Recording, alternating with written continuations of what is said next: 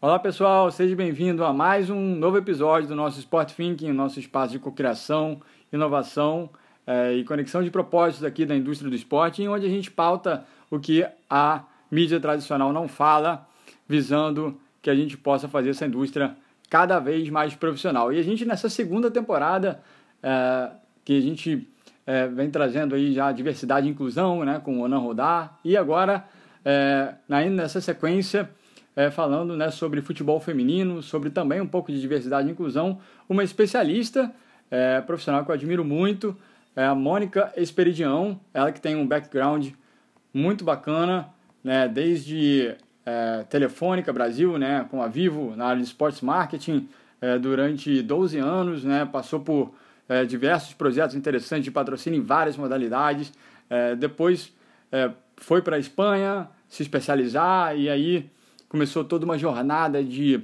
empreendedorismo que ela vai contar para a gente. E hoje ela, inclusive, é, está é, liderando a parte de futebol feminino e gestão de contas no World Football Summit, que é simplesmente o maior summit global de futebol no mundo. Então, Mônica, seja super bem-vinda, tapete vermelho estendido para você aqui. Quero te agradecer muito essa a sua presença aqui no Sport Thinking e a gente começa já batendo essa bola, né? Se você pudesse contar um pouquinho para a gente como é que você é, entrou na indústria do esporte, como é que você foi se apaixonando pelo tema, era algo assim que você já imaginava de carreira, praticava esporte quando era um pouco mais jovem, né? Enfim, fala pra gente, Mônica, seja bem-vinda. Olá, obrigada, Cadu, pelo convite mais uma vez, por lembrar de mim, mesmo eu estando longe. Fico feliz que ainda os brasileiros dentro do nosso setor lembrem que eu existo é, aqui fora, né? É, isso mostra que a gente continua conectado e isso é um dos pontos mais importantes que eu acho que acontece na nossa indústria, que afinal as conexões que foram feitas lá atrás, né? A gente se conheceu uhum. já há tanto tempo, é, se mantêm firmes e fortes. Eu acho que isso é muito importante para que a gente consiga construir relações e, a partir dessas relações, construir uma indústria mais profissional, né? como vocês mesmos têm como propósito dentro do, do Sports Thinking. Obrigada de novo pelo convite. Uh, bom, vamos lá, contando um pouquinho da, dessa minha relação com o esporte, né? Se vocês pudessem ver num podcast, vocês veriam que eu tenho uma relação um pouco meio louca com o esporte, porque eu tenho uma tatuagem é, de uma quadra de handball no meu braço né? No meu braço esquerdo, no caso, porque eu sou canhota. É, isso é uhum. é bem um ponto importante relacionado ao esporte, né? Ao, ao meu, a minha modalidade, no caso. Uh, na verdade, eu, enfim, né, jogo handball desde que eu me conheço por gente. E quando uhum. eu comecei a trabalhar, na verdade, eu fiz a faculdade também, né, com bolsa de estudos graças ao handball. E quando eu comecei a trabalhar, é, eu não trabalhava com nada que tivesse a ver com o esporte, eu trabalhava, entrei na Vivo, né, eu fiz uns estágios em alguns lugares e acabei entrando na Vivo. É, depois eu saí da Vivo e fui trabalhar num banco. E quando eu estava nesse banco foi quando eu me dei conta de que eu não gostava do que eu estava fazendo. Uhum. É, eu não entendia o dinheiro como produto, né? Eu não entendia o produto financeiro para poder trabalhar. Enfim, é, foi uma, uma questão meio, meio doida na, na época na minha cabeça. E aí, num dia, eu comecei a pensar, né? O que, que é que eu conseguia conversar de igual para igual com as pessoas, igual os meus companheiros ali no banco falavam de produto financeiro. Sim. E a única coisa que vinha na cabeça era esporte. Só que isso era em 2007, né? Em 2007 ainda não tinha esse esse esse leque de cursos relacionados à gestão esportiva que a gente tem hoje no mundo, né? Uhum. É, e o Brasil, por exemplo, ainda só estava definido que a gente ia até a Copa do Mundo, ainda não estava nem definido os Jogos Olímpicos. É, e eu tomei a decisão, nesse mesmo dia, de que eu ia trabalhar na Copa do Mundo, nem que fosse de faxineira, eu falava. Eu falava, eu quero ir, eu quero estar dentro do evento, não me importa se eu vou estar limpando o vestiário, ou se eu vou estar, tipo, vendendo pipoca, uhum. ou se eu vou estar trabalhando de alguma outra forma, entendeu? Sim. E, graças a Deus, eu acabei realizando esse meu sonho antes antes do que eu imaginava. É, o que aconteceu? Eu voltei para Vivo. Um ano depois que a Vivo, é, que eu voltei para Vivo, na verdade, logo depois que eu voltei para Vivo, eu comecei a fazer uma pós em gestão esportiva na Embi Morumbi, que era um dos únicos três, dois cursos que tinham na época. É, e é, a Vivo criou a área de marketing esportivo um ano depois. Né? A Vivo já uhum. patrocinava a seleção brasileira e eu estava lá no lugar certo, na hora certa, com as pessoas certas. E eu acabei passando para dentro dessa área de esportes marketing, junto com mais um gestor e um outro cara que trabalhava comigo, é, para começar a tocar uma estratégia de esportes dentro da empresa. Né? E aí a gente tinha a seleção brasileira, o uhum. Minas Tênis Clube, que era o time de vôlei masculino do Minas, é, e o, o time de basquete de Franca. Né? Uhum. Então a gente tinha os três esportes mais populares, né? digamos assim. Estava começando, ia começar a NBB, quando a gente pegou o Franca ainda não tinha a NBB, uhum. é, ainda estava para começar, e o Minas foi porque a gente tinha comprado a operação da Telemig celular, que já patrocinava o Minas há 10 anos. Então, para a gente poder atuar dentro da, da regional de Minas, né, que a gente ainda não tinha atuação em Minas, uhum. é, não faria sentido nenhum né, não manter esse patrocínio. Então, por isso que a gente manteve os três. Uhum. É, e nesse caso, era tudo masculino e a seleção feminina, que fazia parte do patrocínio de seleção. Né, era da base Sim. até a principal, contando com a seleção feminina e com a masculina é um pouco do começo aí da minha carreira, bacana. né? De como que eu entrei nessa história. Entrei Não, legal. Acho, acho super bacana até explorar esse tema, né?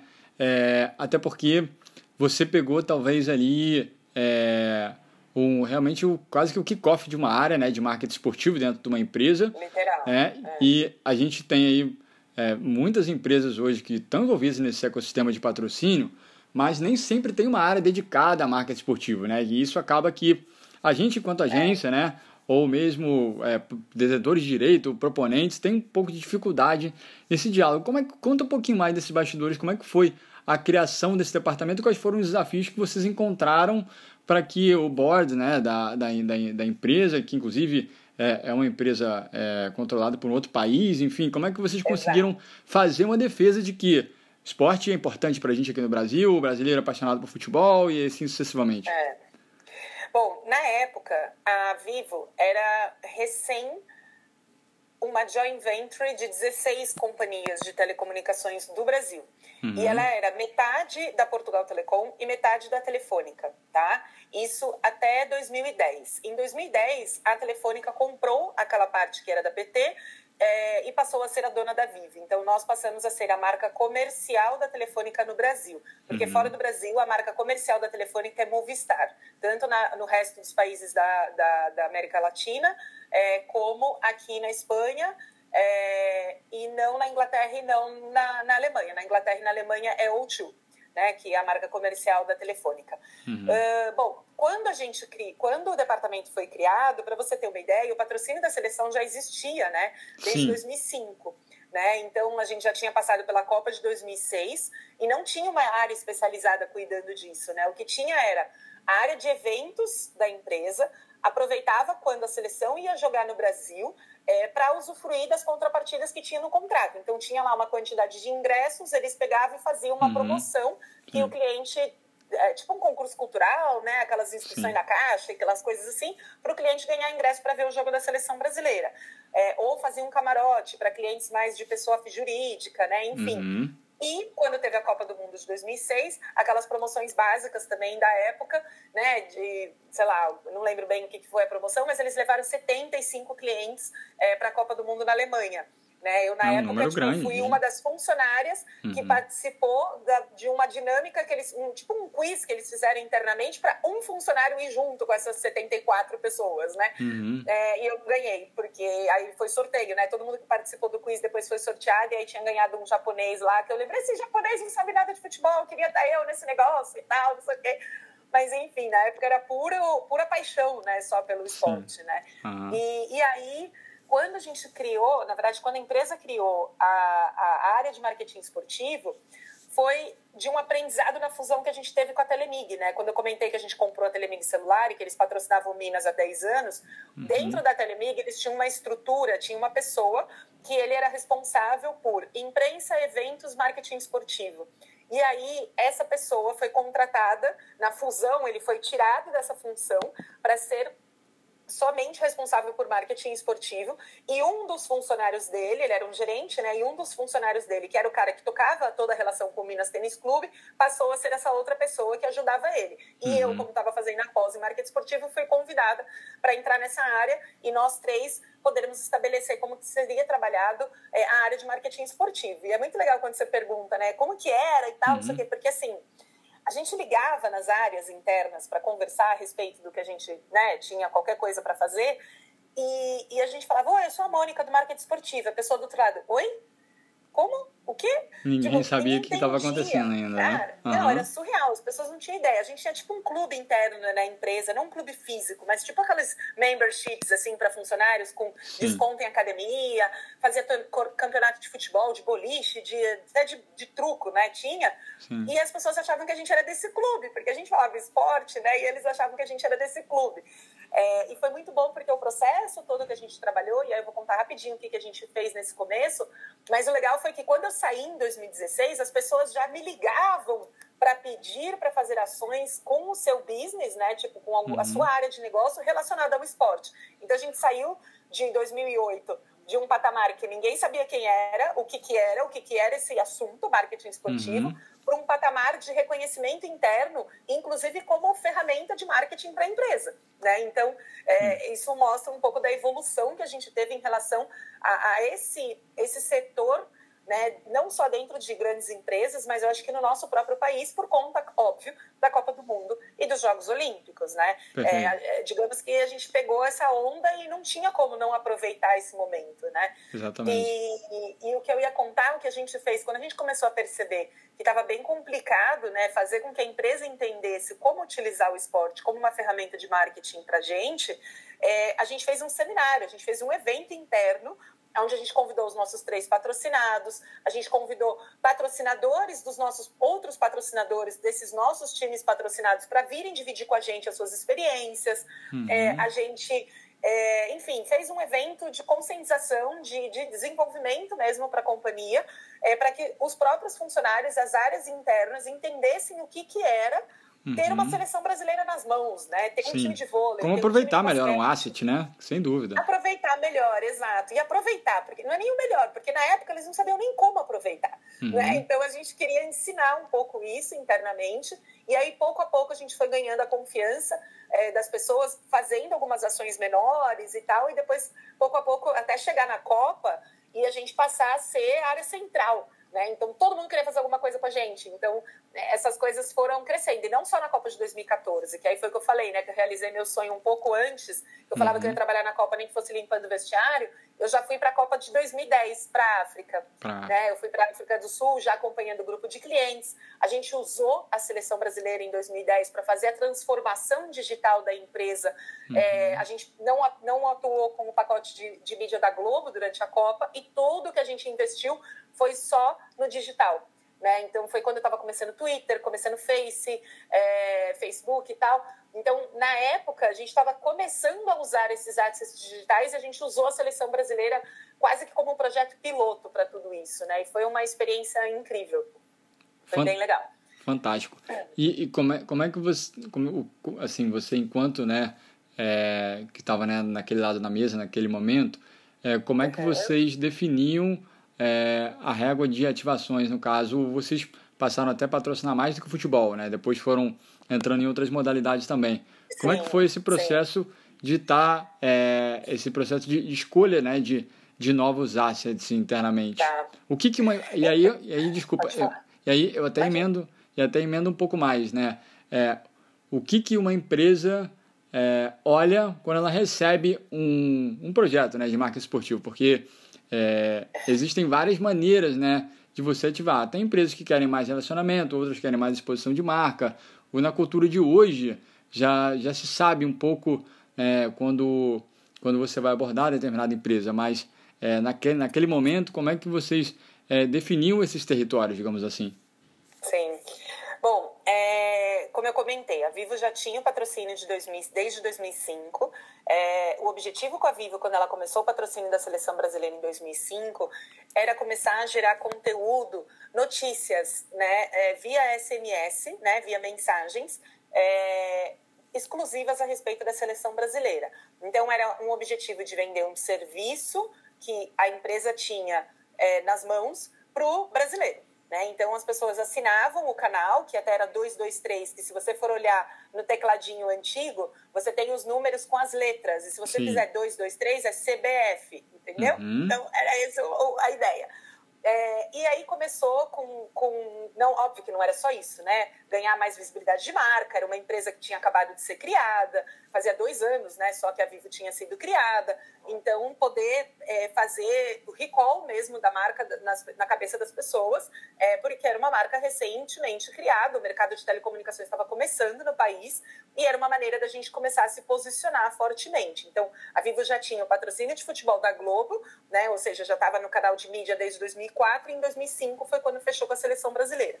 Uh, e aí, depois, em 2008, a área foi criada basicamente porque a gente começou a perceber é, o movimento que tinha por questão da Copa do Mundo, né, que já estava definida que ia ser no Brasil. Tinha acabado de comprar a operação da Telemig Celular, que já tinha uma área estruturada, né, essas duas pessoas que eu comentei que cuidavam de um patrocínio de voleibol. E a gente olhou e falou: meu, é melhor a gente começar a, a, profissionalizar um pouco mais esse setor, porque a gente vai ter muita coisa nos próximos anos e é importante a gente ter pessoas direcionadas para esse assunto, né? E aí, é, o vôlei, ele veio por uma estratégia local, né? A gente, como eu comentei, a gente estava entrando numa nova cidade. Se a gente, numa nova cidade não, no novo estado, né? Que é quase uma região inteira do país, Minas Gerais, né? A gente estava entrando numa, num novo estado, numa nova região que a gente queria óbvio que manter esses clientes como clientes dessa nova marca, e se a gente não seguisse com o patrocínio do Minas, que já existia há 10 anos, era a mesma coisa que dizer clientes da Telemig não sejam clientes da Vivo, né? Porque uhum. eles tinham uma ligação muito forte, eles usavam muito o patrocínio é, para poder chegar é, mais perto dos clientes, fidelizar, ganhar novos clientes, etc. Então, a gente manteve por conta disso. No paralelo dessa compra de Minas, né, da, da Telemig, a gente também comprou algumas operadoras menores da região do DDD 16, aonde estava o Franca. Franca, Ribeirão Preto, toda essa região ali perto dessas duas cidades, é, a gente também tinha comprado algumas operadoras menores.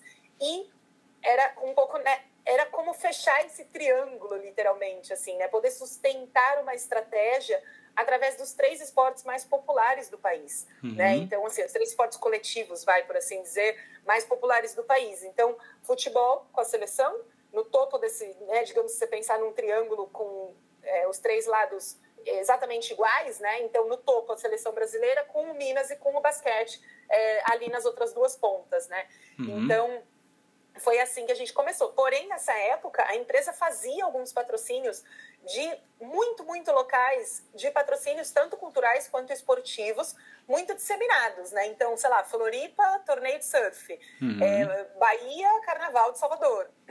É, Amazonas, o, o, aquele negócio do... Ai, eu falo boi bumbá, mas não é o nome certo do negócio. Mas, enfim, algum, algum tipo de cultura regional, literal, sim, né? Sim. É, interior de São Paulo, rodeio, né? Então, a gente teve que começar a, a, desenhar essa estratégia junto com a empresa. Então, a gente chamou todas essas diretorias regionais, que basicamente eram as mini-vivos comerciais em cada uma das regiões que era dividida a empresa, para poder explicar qual era a melhor maneira da gente poder trabalhar. Né? Então, a gente definiu uma estratégia é, a nível Brasil, né, é, para poder depois ir disseminando isso a, localmente. Então, pouco a pouco, a gente foi diminuindo esses patrocínios, que não eram bem patrocínios, eram mais é, momentos de merchandising, né, uhum. aproveitar um, um, uma visibilidade de marca e tal, para que a gente tivesse uma estratégia mais estruturada dentro da empresa, né? Certo. E aí, com o tempo, a gente foi diminuindo esses até que não existiam mais, só ficamos com as três modalidades e a gente ajudava eles a usarem essas três modalidades é, como ferramenta de marketing comercial para eles também, né? Uhum. Então, ali na região de Franca, ou para qualquer cidade que o Franca jogasse pela MBB, o Minas a mesma coisa, em qualquer cidade que eles jogassem pela Superliga, a seleção quando vinha para o Brasil e etc e tal. Então, dessa maneira, a gente foi mostrando para eles. Não é que eu estou te tirando algo, né? Eu tô, eu tô nesse momento, você está deixando de fazer isso daqui para poder aproveitar melhor o investimento que a empresa já fez num asset muito maior, com maior relevância, com maior alcance, é, e que pode te ajudar comercialmente também, né? Sem dúvida. Acho que a gente poderia falar sobre patrocínios aqui por talvez mais, mais de uma hora, né? Mas acho que é um, é um assunto que tem muitos, muitos dobramentos. Acho que é, adoraria fazer várias outras perguntas sobre, mas eu queria virar um pouco a página, Mônica, é. sobre o futebol feminino, que hoje é talvez a tua é, grande é, especialidade, né? E você está vivendo isso muito de perto, inclusive morando num outro país, vivendo uma outra cultura, é, inclusive hoje dentro dos bastidores né, do, do, do maior summit né, de, de futebol do mundo. E aí, é, entrando, né, virando essa página para o futebol feminino, como é que você é, vê né, o, o, futebol feminino no Brasil e nos outros países? Aonde você acha que a gente está e aonde a gente pode chegar com o futebol feminino? E assim, o que, que falta é, para o futebol é, feminino de fato é, é, pegar? Né? Eu acho que a gente já tem uma evolução muito boa né, nos últimos sim, anos, sim. É, recorde de público é, nos campeonatos até aqui no Brasil, audiência também aumentando. Temos aí mais um ano é, agora com a Copa do Mundo de Futebol Feminino. Enfim, Sim. queria que você falasse um pouquinho sobre como é que você é, vê o Brasil nesse, nesse ecossistema. Tá. Eu acho que a gente está na frente, no, na frente em um quesito que é o mesmo quesito que a gente está na frente no masculino há muitos anos. Talento, uhum. né? Talento é o que não falta no nosso país. Seja nas mulheres ou nos homens, a gente está na ponta em relação a isso. Mas a gente está muito atrás no mesmo quesito em ambas categorias, seja feminina ou masculina. É, ainda precisa profissionalizar muito, né? Então, se a gente for colocar numa fila, a gente tem os Estados Unidos, tipo, lá na frente, né? A gente tem a Europa um pouco mais, bem para trás ainda dos Estados Unidos tirando alguns países, né, que já estão bem mais avançados também, como Suécia, Holanda, Noruega, né, França, alguns países que já estão mais, Espanha chegando ali também, é, e aí a gente tem o Brasil lá atrás, em termos de profissionalismo, né? Sim, a gente já evoluiu também, junto com essas federações, por exemplo, que eu acabei de citar o nome dos países, e inclusive os Estados Unidos, que recentemente é o que mais deu repercussão, que todo mundo sabe, na questão de é, igual, igualar os pagamentos das atletas, esse tipo de coisa. Né? O Brasil já tinha feito essa, essa, essa, esse, essa mudança né, em 2020 2021. Uh, assim como outros países como Inglaterra, como é, Noruega, enfim, mas é, isso tudo é muito recente, né? Muito, muito recente. E muito pouco ainda perto do que é necessário ser feito para que a gente consiga alcançar um nível profissional real. Né? E não só um nível profissional da boca para fora, porque tem muita coisa que é da boca para fora, né? Que diz que é de tal maneira, mas não explica no detalhe como realmente as coisas acontecem. Uhum. Quando a gente fala de profissionalismo, não é só uma questão de salário, né? Você tem uma questão de simples e básica que mulher engravida, né? Uhum. Então você teve uma atleta de um dos clubes que é referência no futebol feminino que recentemente divulgou que o clube simplesmente colocou ela de lado quando ela teve um bebê, né? Então, assim, uhum. hello, você claro. é um clube referência no futebol feminino, né? É, como que você faz uma coisa dessa com uma atleta sua, né? Cadê o exemplo de tudo isso Sim. aqui, né? Então é isso. Quando a gente fala de profissionalismo, a gente tem que tomar bastante cuidado para não ficar só na questão de dinheiro, né? É uma questão de sustento de vida de uma pessoa, né? Sem dúvida. E, e, exato. Como assim como eu, assim como você, trabalhamos numa empresa e temos nossos direitos e deveres, é, é a mesma coisa. Só que é, as mulheres que são atletas, não só do futebol, mas do mundo todo, é, estão buscando, né? Direitos e deveres Sim. de ambas as partes para que seja uma relação realmente profissional. Uh, além dessa questão da estrutura e tal, o avanço que você comentou, né? A gente tem evoluído muito nos últimos anos. Por que nós evoluímos muito nos últimos anos? Nós, quando eu falo o futebol feminino globalmente, não o Brasil simplesmente, tá? É, porque nada mais, nada menos do que o órgão que manda no futebol global, vulgo FIFA, é, criou um plano de estratégia para desenvolvimento do futebol feminino que foi lançado em 2018 e que o primeiro momento de colocar isso para o mundo inteiro ver foi a Copa de 2019 na França, que muitas pessoas acham que foi a primeira Copa do mundo feminina existida. Mas que na verdade, né? E que na verdade já era sei lá quanto, já até me esqueço, eu sempre esqueço qual é esse número. Mas enfim, se for para pensar, os Estados Unidos já era, né, tetra, penta campeão nessa história. Então, assim, é, há muito tempo existe.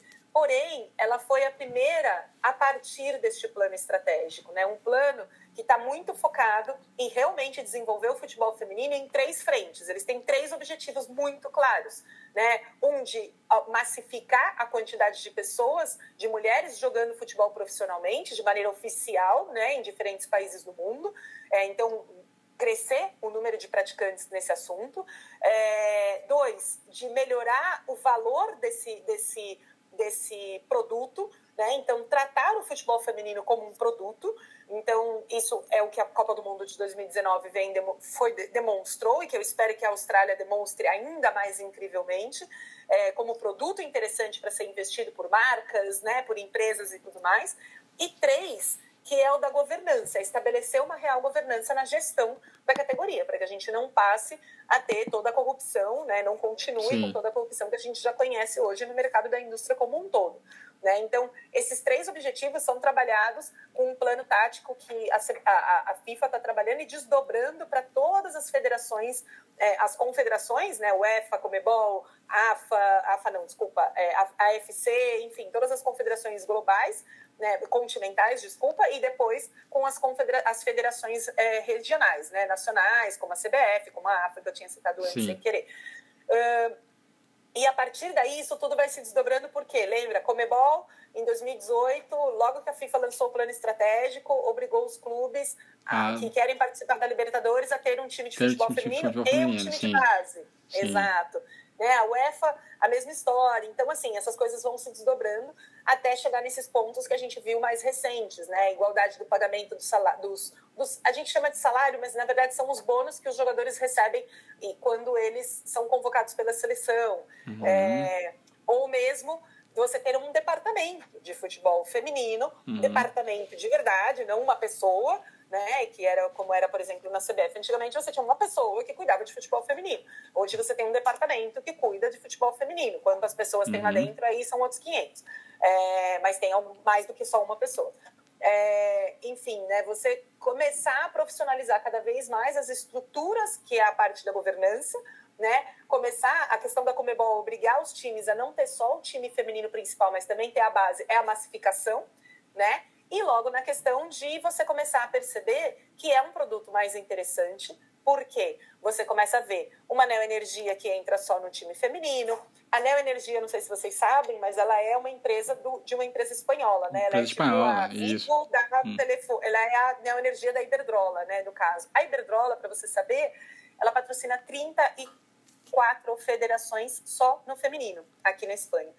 É, mas não achem que a Iberdrola faz isso porque a Iberdrola é linda e acha que o mundo é maravilhoso, que a gente tem que apoiar as mulheres, tá? Tudo é feito por business. E por que, que eles fazem isso? Porque aqui tem um programa de incentivo ao esporte feminino, é, que é parecido com o programa da Lei de Incentivo do Esporte do Brasil. Ou seja, as empresas recebem benefícios fiscais por incentivar o patrocinar né? incentivando o esporte feminino. Então, a Iberdrola foi uma das marcas precursoras com esse, esse programa desde que ele existe, é, onde eles começaram a patrocinar algumas dessas federações e depois eles chegaram a, acho que quase a totalidade, eu não sei nem quantas tem, mas 34 eles patrocinam, com valores diferentes, né, óbvio, Sim. nas suas proporções, mas eles estão em 34 modalidades. E aí a, a, a Neoenergia no Brasil fechou a seleção brasileira e o campeonato brasileiro também só no feminino, na mesma estratégia da marca, né? Então, não é só a nível nacional que a gente tem esses patrocínios, é, que a gente já está vendo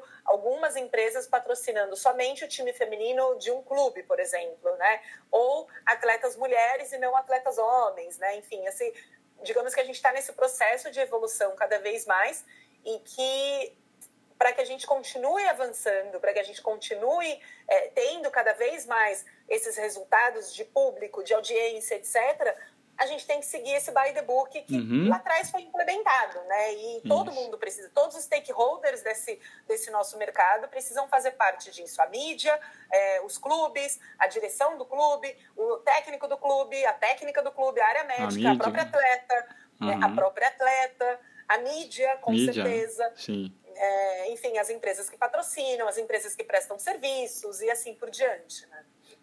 Muito legal, show de bola. Mônica, e, e aí, é, eu, antes da gente é, ir aqui para uma perguntinha final, que é, é o. Diga. Normalmente a gente encerra com uma pergunta assim, é, offset, né? Diferente né? É, do legal. tema. Mas é, eu queria entender um pouco quando a gente fala, né? Assim como você contou um pouco dessa trajetória da Vivo, é, acaba que talvez né, a Neoenergia é, possa estar até já puxando outras marcas para investir, né? A própria Ambev com o Guaraná aqui no Brasil isso. também vem puxando e isso é muito positivo para a indústria. Agora, é, isso foi, foi aqui, fiz só um recorte de comentário, mas eu queria te perguntar é, como é que hoje, por exemplo, dentro do World Football Summit, vocês estão abordando esse tema, porque eu acho que vai muito também do conhecimento, né? Eu acho que é, quando você dá conhecimento é, e ferramentas às empresas para que elas consigam é, é, aproveitar assets de patrocínio, elas é, entendam que, que investir no futebol feminino é um, é um, um avanço, é algo importante. Como é que vocês têm é, visto aí dentro do, do Summit e é, com executivos né, do, do, mundo inteiro, como é que vocês têm uhum. abordado esse tema que eu acho que passa muito por uma educação em todos os stakeholders, como você comentou há pouco, né? Exato, que a, a mídia entenda da importância de é, trabalhar no futebol feminino num horário nobre, colocá-la num horário diferente do masculino para que é, a gente consiga é, impactar mais pessoas, né? Sim. Bom, é, basicamente, só um ponto para você entender, né? Eu fui, desde que eu moro aqui na Espanha, eu fui em todas as edições do World Football Summit, né? O World Football Summit nasceu em 2016. Em setembro de 2016 foi o primeiro evento. Em setembro de 2016 eu estava chegando aqui é, mas eu não fui nessa edição, porque eu ainda né, eu não falava espanhol, minha filha era muito pequenininha, eu não tinha nem casa direito, não ia sair por aí pirulitando para eventos. Mas a partir de 2017, eu fui em todas as edições do evento. Em 2018, eu fui para entrevistar somente as mulheres que iam patrocinar no evento. Né? Eu estava começando com a minha empresa que tinha esse objetivo de dar mais visibilidade e oportunidades para a mulher no esporte e a gente foi para poder só entrevistar as mulheres que iam palestrar no evento. A gente queria dar visibilidade para essas que já eram referências dentro do mercado, mas não eram conhecidas ainda, né? E aí, é, para você ter uma ideia, a gente entrevistou umas 20 mulheres é, dentro de um. Eu não lembro quantos palestrantes eles tiveram, quantos speakers no total, mas assim, era muito pouco perto da quantidade de homens que tinha no evento. É, ano passado, a World Football Summit colocou como meta é, um compromisso, na verdade, de ter no mínimo 30% de mulheres é, como speakers no evento. E a gente alcançou o número de 34% de mulheres como speakers no evento. E não eram só mulheres que falam de futebol feminino. Né? A gente tinha mulheres também especialistas em outros ramos da nossa indústria, sustentabilidade, tecnologia, patrocínios uhum. também, é, e vários outros ramos é, da, da, da, nossa indústria falando no palco é, pra, né, em todas as conferências que a gente teve durante o evento. É, então, esse é um primeiro ponto que eu acho que já é muito importante, porque lembra, a estratégia da FIFA não fala só da gente ter mais pessoas, mais mulheres praticando futebol, mas sim que a gente também organize essa governança para que a gente tenha mais representatividade dentro do, do, do, momento de tomada de decisão. Sem dúvida. Então, isso é muito importante, né? A gente ter ali alguém a que se inspirar também profissionalmente falando, né, no, no, em quem trabalha fora das quatro linhas, é, é importante também para que a gente continue desenvolvendo isso, para que outras meninas, as próprias atletas atuais, possam entender que lá no futuro elas podem estar lá também. Né, gerindo isso, fazendo, retrocedendo, retroalimentando, perdão, a indústria para que ela continue crescendo. Uh, além dessa questão do compromisso com mais mulheres falando no evento, é, o World Football Summit também tem dado é, mais palco principal, digamos assim, porque eles trabalham num formato de um stage principal e um ou dois stages secundários, é, que são mais para indústria mesmo, tipo, vender os seus produtos e serviços, né? Que são uhum. compradas essas palestras para poder apresentar no evento. Então, eles têm dado cada vez mais palco principal para o futebol feminino. A gente teve se eu não me engano, duas ou três palestras esse ano de 2022 que foram de futebol feminino no palco principal, acho que foram duas. É, eu mesma moderei uma mesa num dos segundos palcos, que foi a profissionalização da Liga Feminina da Espanha, né? A gente contou, veio a presidente da, da Liga Nova Feminina, que acabou de ser criada, a Liga Profissional de Futebol Feminino aqui na Espanha, é, e várias outras mesas que tiveram a respeito desse assunto. E a gente teve também um workshop relacionado ao futebol feminino. Né? Então, a gente fechou numa uhum. sala pessoas interessadas no assunto, é, em um workshop com mais ou menos umas 20 pessoas, para poder discutir, debater a respeito de futebol feminino, do desenvolvimento. A gente falou nesse workshop, eu que moderei esse workshop também, eu que né, fiz a estrutura dinâmica dele, é, um workshop que trabalhou a questão de como a gente torna isso sustentável né? Uhum. Para não ficar só agora aqui. A gente já deu o um passo, a gente já conseguiu avançar. Agora a gente precisa pensar em como tornar isso sustentável, né? E aí a ideia da proposta que a gente colocou era que isso estava nas mãos de todos esses stakeholders, né? Cada uma na sua frente, de que maneira você consegue é, fazer com que o seu papel seja um, um, um impacto sustentável do futebol feminino. E, enfim, são algumas das iniciativas que a gente tem realizado. E uma coisa muito legal que a gente fez nesse evento, que foi uma surpresa, assim, a gente trouxe um time de futebol feminino de crianças, de meninas, de uma escola que tem em Sevilha. É, o evento foi em Sevilha esse ano, né? Uhum. É, uma escola que tem em Sevilha de futebol feminino em inglês somente para. É, futebol feminino somente para meninas ia ficar repetitivo, né? Mas enfim, uma escola de futebol em inglês somente para meninas.